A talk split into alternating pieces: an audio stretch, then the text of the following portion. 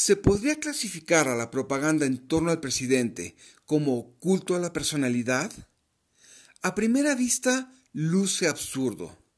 Por ejemplo, una persona en la Unión Soviética de mediados del siglo pasado se hubiera ganado un boleto de ida al más inhóspito gulag de habérselo sorprendido con un peluche de Stalin.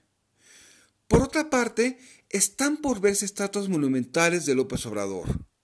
Sin embargo, hay cosas que valdría la pena discutir si queremos esclarecer el debate. Realpolitik 101. Comentario político rápido, fresco y de coyuntura con Fernando Duorak.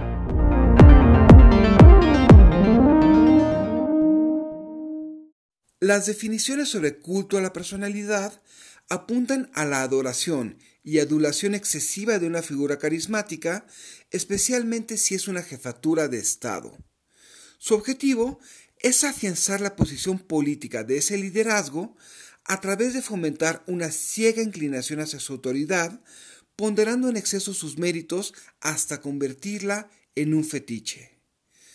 La confusión inicia al darnos cuenta que no solamente los sistemas autoritarios ensalzan a sus líderes, sino también sucede en no pocas democracias. Incluso muchas de nuestras figuras históricas cabrían en esa definición, desde el Alteza Serenísima de Santa Ana hasta la glorificación de muchos presidentes priistas cuando ocuparon el poder. Más aún, López Obrador se apoya en símbolos y narrativas que ya existían antes que él. El mejor ejemplo, su cuarta transformación no es sino la actualización de la saga histórica del tricolor, quien se presentaba como continuador y culminación de la independencia, la reforma y la revolución, cual tercera transformación. Estamos hablando entonces que el culto a la persona ¿Es otro término para definir lo que no nos gusta? ¿O hay diferencias de grado entre lo que vemos aquí y lo que hay en Corea del Norte? De ser así, añadiríamos a la fórmula elementos que no se presentan en México como la coerción y el miedo. Pero en esos casos habrá desaparecido todo control y contrapeso al poder.